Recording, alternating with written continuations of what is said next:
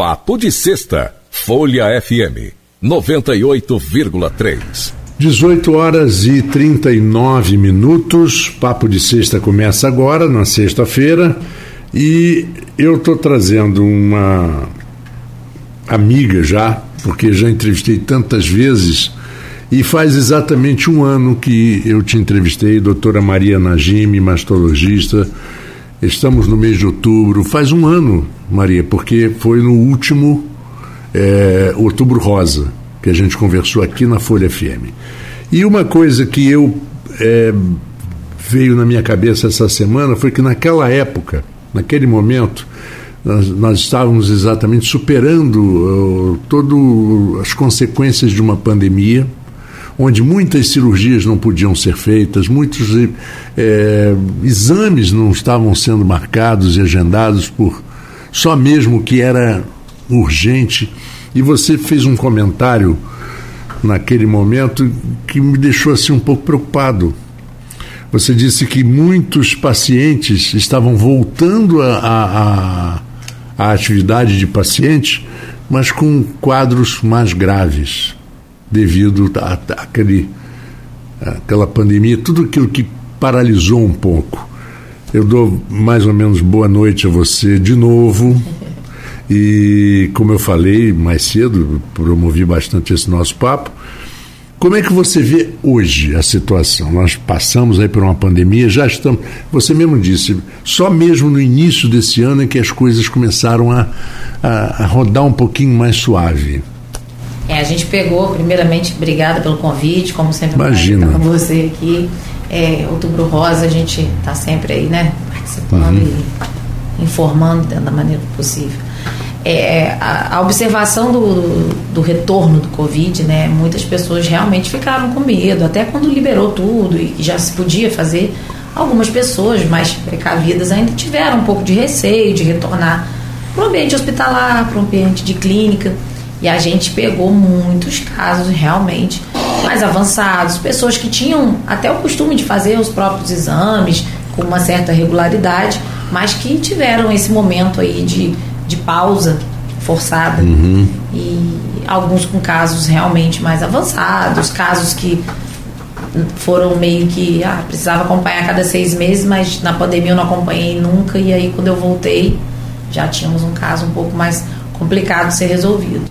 Pois é, e você, você sempre citou, toda vez que a gente conversou, você sempre colocou um, uma, um nível de elogio muito grande ao trabalho do SUS, que é feito aqui na região, principalmente aqui. Eu mesmo tive uma experiência com oftalmologia e que foi maravilhosa, rápida, e, e isso que as pessoas não, ah, não acredito. Não, é verdade. As coisas têm saído. É, como que você vê? Como está agora? Está tá indo muito bem? As coisas estão retomando? Estão voltando aos seus aos trilhos normais? É, aqui em Campos a gente tem a, a, o privilégio de ter assim uma vontade, né, do governo de, de, de ajudar, porque uhum. se a uhum. gente for depender única e exclusivamente do que tabela SUS, do que o SUS vai repassar via Ministério, uhum. a gente teria uma dificuldade maior. Aqui a gente tem uma vontade política mesmo, né? É. De, de, que as coisas Aliás, andem tudo, bem. Tudo depende da vontade tudo política, né? É, Incrível. É, você quando precisa. tem vontade política, você resolve. Já diziam, é, eu, me, eu me lembro de um, de um amigo meu deputado que dizia o seguinte, há muitos anos, ele disse, quando você quer resolver um problema, você resolve. Quando você não quer resolver, você cria uma comissão de análise. É mais ou menos desse Aí jeito. Não vai a lugar nenhum, fica ali embolado. É porque a vontade política, quando se alia, quando ele consegue sentar e conversar com a parte técnica, ajuda bastante. E aqui a gente vê muito isso, sabe? Uhum. A gente tem reuniões sempre com, com o pessoal do administrativo e aqui as coisas andam bem. Eu acho que é, a gente tem recebido pacientes de várias localidades que nem são referência, porque, poxa, lá no município não tem cirurgião, lá no município não tem radioterapia, e aqui em Campos a gente tem o benefício de no SUS a gente ter a maioria das coisas. É óbvio que ainda tem muito que melhorar, o SUS tem uhum. alguns gargalos, algumas coisas que demoram, questão de exame de imagem, isso aí é um gargalo comum, e é comum no país inteiro. Mas aqui a gente vê que as coisas estão, né?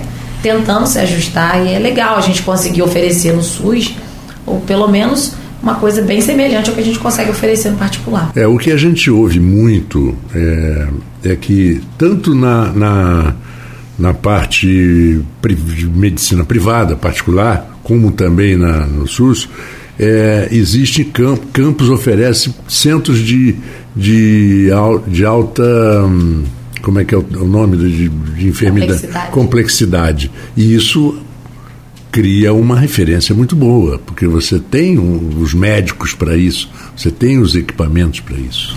É, porque a gente tem que ter aliado a vontade política, corpo técnico, é, parque tecnológico. Então, no final das contas, é uma conjunção de fatores. E aqui a gente consegue, dentro da maneira do possível, é, ajeitar. E funciona muito bem. Como é que, como é que você recomenda, por exemplo, a gente o nosso papo aqui é, é um papo bem mais descontraído, mas é sempre bom rolar uma recomendação das pessoas, por exemplo, é, das mulheres de, de, de, de procurarem é, os preventivos, os, os, exames que podem é, indicar alguma coisa, qual a sequência, como você vê que é um trabalho ideal no dia a dia? A gente tem previsto a, o início dos exames de rastreamento quando a mulher não sente nada, ou seja, ela não está encontrando nada diferente. Uhum. E aí ela tem, é, a gente tem como iniciar esse rastreamento com 40 anos, é o ideal. Uhum. O Ministério da Saúde fala um pouco diferente, mas já está mudando. Eu acredito que a gente vai ficar com a parte técnica que eu tenho baseada em evidência. E aí uhum. seria a partir dos 40 anos. Uhum. Exames anuais, fazer o autoexame, obviamente, é, para tentar se conhecer. E se tiver alguma novidade, alguma coisa diferente, está procurando ajuda médica, porque faz diferença. É, a, a mamografia é o único exame que a gente tem para rastreamento do câncer de mama. Prevenção, é, a gente consegue em 30% dos casos prevenir o câncer de mama através de hábitos saudáveis, uhum. evitar ganho de peso, alimentação saudável, é, atividade física, Sim. tudo aquilo que é difícil de fazer, né? É, é, tudo aquilo que a gente tem já raiva. Sabe, já sabe. Mas é muito ah, difícil. Vale a pena investir nisso. Eu tinha um amigo que foi para academia, ele tomou um médico falando, falando, falando. Aí ele foi ao médico, não, doutor, estou na academia. Mas você, você não perdeu peso, não está malhando? Mas tem que malhar também. É, achei que Eu pensei que era só para ir lá pagar, bater papo e tal. Não vai adiantar. Não, não vai adiantar, é. amigo. Para câncer de mama não vai adiantar. Não, não vai adiantar. Não vai. E hábitos saudáveis e uma série de outras coisas. Quando você fala de 40 anos, existem algumas exceções, por exemplo, pessoas com histórico familiar. Isso é fato? É fato. Quem tem histórico familiar tem que ser visto de uma maneira bem assim individualizada.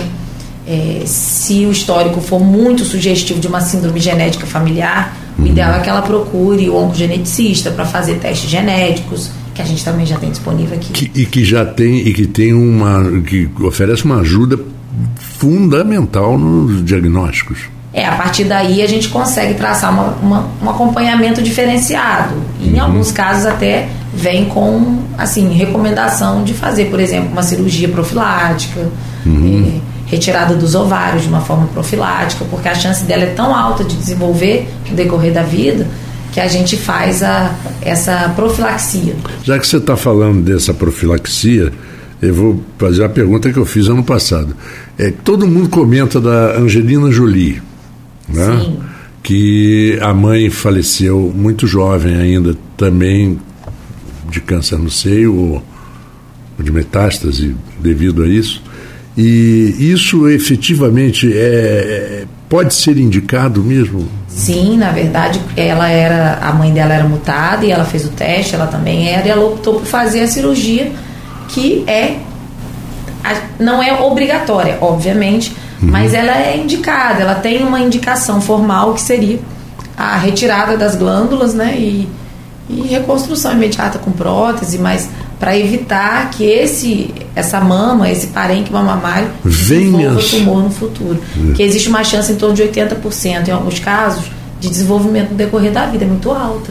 E eu me lembro que na época surgiu uma série de memes, né? né da pessoa que tirou os dentes para evitar cárie.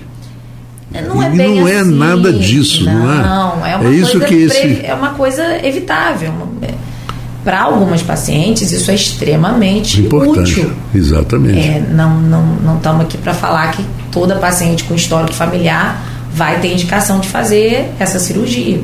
Ela uhum. tem indicação, ela tem um, critérios, a gente tem que saber quem pode, em que momento pode, né?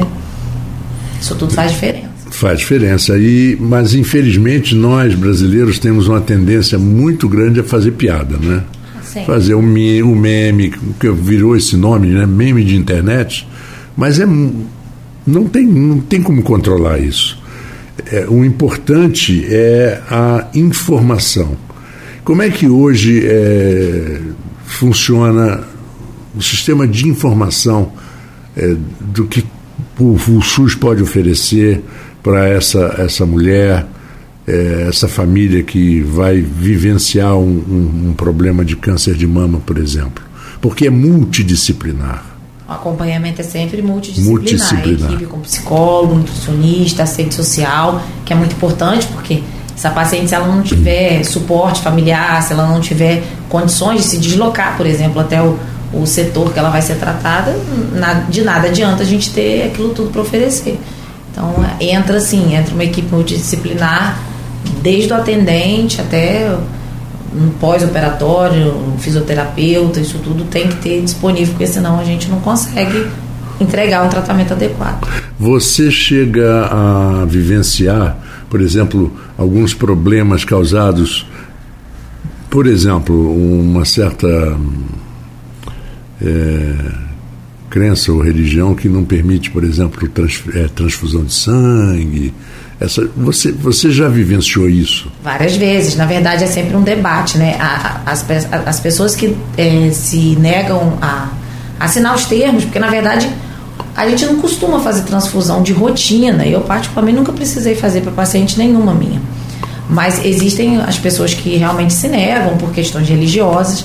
Já tem jurisprudência dizendo que em caso de emergência é para ser feito. Eu não vou entrar nessa, nessa discussão porque realmente cabe a cada né, religião, mas eles têm hospitais de referência. Então, por uhum. exemplo, é, o paciente que é testemunho de Jeová, ele tem um hospital colaborador, tem um médico que é colaborador, e aí ele vai poder procurar esse local, entendeu? Uhum. Mas sim, a gente tem algumas crenças que são restritas. Eu tive por último agora uma paciente que ela era vegetariana, ela queria saber se toda a medicação que ela era que ela ia ser submetida, as vitaminas, etc, tinham algum tipo de, de, de origem animal. Então assim, é, é, existem toda existe todo um contexto, né? Cada paciente é único nesse sentido. É, e é curioso porque quando entra na área de vacina é muito comum a vacina ser de origem animal, né? É, pelo menos em parte, ou pelo menos um, um componente ter origem. Uhum. E, e, sim, algumas coisas a gente tem que. A gente respeita, obviamente, a gente não está ali para julgar o paciente, mas não, claro. a gente tem que tentar convencê-lo que existem coisas que a gente vai precisar e você falou de algumas jurisprudências. Recentemente teve em São Paulo uma, um, um, caso de uma criança que os médicos tomaram a atitude de para salvar a criança. A criança vai morrer se não fizer o procedimento XYZ. E foi feito o procedimento mesmo com, com a negativa da família, mas depois que a criança sobreviveu, tudo ficou bem, né? É, a gente vê vários finais, né? É. é. A gente já teve um caso aqui, que eu lembro na época que eu era acadêmica, que a família, após a transfusão, a família deixou a criança no hospital. Ah, você está brincando? Não. Deixou a Graças criança. Graças a Deus no... já tem muito tempo. Eu não sei todo o contexto, obviamente, familiar, né? Mas houve, houve, é, é, ventilou essa hipótese que teria sido pela transfusão. Uau! Uau! não, não, mas é, é, eu acho que até você que está habituada no dia a é dia, chocante, é chocante. De, de, de, de, porque você enfrenta o chocante toda hora. É, a gente vê, por exemplo, toda maridos hora. que abandonam, isso a estimativa é até um pouco assustadora. 80%. A estimativa é que 80% dos homens em algum momento abandonam suas esposas no decorrer do tratamento. É um número bem alto. É, eu, eu conheço um caso ao contrário, é, de uma pessoa famosa, Osmar, o, Osmar Santos, um grande locutor de São Paulo, sofreu um acidente é, de carro e perdeu parte do cérebro e no meio jornalístico todo mundo conhece essa história. Então não é nenhum tipo de eu acho ou eu ouvi falar, não. Realmente isso aconteceu, que a esposa dele na época falou para o médico, salva, que da sequela cuido eu. Mas não cuidou. Eita. Não cuidou. E quem cuida dele é o irmão e uma irmã. E, e que graças a Deus ele consegue andar Sim. e fazer muita coisa, e conversar até um pouco. Isso, isso é, é comum no tratamento oncológico. A gente tem visto assim casos mais assim chocantes. É, eu acho extremamente chocante. Tanto- é, tanto um muito chocante, porque como é que você consegue, como é que um ser humano consegue abandonar uma pessoa no momento de maior necessidade, da- porque a pessoa tem maior Porque, necessidade? na verdade, a maioria das mulheres, e eu vejo isso muito, elas se reinventam de uma tal maneira depois que elas enfrentam aquele momento ali, aquela turbulência do câncer. Uhum. Algumas realmente sucumbem, a gente obviamente vê de tudo um pouco. É. Mas tem umas que ressurgem das cinzas e viram e dão. Essa que ressurge da cinza, dá, dá, dá vontade da gente ver ela dar um pontapé no, no, no, Pois no, é, no às vezes babaca era do um marido. livramento, a gente não sabia, né? Exatamente. Ai, que é isso, É, ser. Nós estamos aqui faltando três, quatro minutos para o final do programa. Eu só quero que a gente fale um pouquinho do procedimento, o que, que uma jovem deve fazer, procurar os postos de saúde, como, como é que é o caminho, mais ou menos. Do SUS. É, do SUS. Então, no SUS a gente tem o- um sistema de referência, contra-referência, né? Essa, essa paciente vai procurar o, o posto ou a, a estratégia de saúde da família próxima à residência. E aí lá ela vai ser avaliada pelo médico, né, clínico ou enfermeiro. E se tiver com os exames eh, fora do, do prazo, vai ser solicitado. E se der alguma coisa alterada, ela vai ser referenciada. E aí, a partir desse momento, ela vai sendo referenciada para um média complexidade, vai passar pelo especialista, se o especialista identificar que precisa de um procedimento, de uma biópsia qualquer coisa do gênero, ela geralmente é encaminhada para o NACOM, que é o centro que vai tratar os casos sugestivos ou, ou com diagnóstico já de câncer. Quais são os, os, os hospitais eh, de campos que são eh, de alta complexidade? Não, da, da UNACOM, que tratam. É, que tratam. A gente tem três UNACONs é, atualmente que fazem esse tratamento para mama. É, Álvaro Alvim, Uhum. Bebeda e Beneficência Portuguesa. São os três UNACONs Perfeito. cadastrados. Maria, é sempre um prazer conversar contigo. Você fala, primeiro você não fala o idioma, o idioma Médico. mediquês, né? É. Fala para o nosso ouvinte é sempre muito bom, porque nem tudo a gente consegue entender. É, a, a ideia é tentar falar de uma maneira mais simples Mais simples possível para que as pessoas- visualizar. Exatamente. E muito obrigado por mais essa luta de vocês, o Outubro Rosa. Nós ainda estamos em outubro, qualquer eh, comunicado, qualquer coisa que deva ser dito, a gente está aqui na, na Folha FM totalmente aberto a isso. Obrigada. Inclusive, em, em novembro, a gente vai começar um, um Viver com Saúde aqui na Folha FM, que a gente vai trazer muita informação médica para o nosso ouvinte, de uma maneira geral. Eu agradeço demais a tua presença, te desejo um grande final de semana. Eu sei que final de semana de médico é meio atribulado às vezes, não nem sempre dá para descansar. É, a gente precisa tentar um pouquinho que outubro é pesado, porque a É, gente faz massa. Exatamente. Queria agradecer o convite, é sempre um prazer estar aqui com vocês. Obrigado pela oportunidade aqui de estar conversando sobre esse assunto tão relevante, né? É tão importante, né? E evitar que ele seja chocante demais. É, não porque eu acho que precisa. com, não precisa, na é verdade. Muito obrigado, Maria. Parabéns pelo seu trabalho e por, parabéns a todos aqueles que trabalham com você com tanta dedicação e tanto amor. Obrigada. E eu também despeço do nosso ouvinte da Folha FM. Amanhã tem Bossa Eternamente Nova e tem final de semana rolando. A gente descansa um pouquinho, mas segunda-feira a gente está de volta com o melhor da música e da informação aqui na Folha FM. Papo de Sexta, Folha FM 98,3.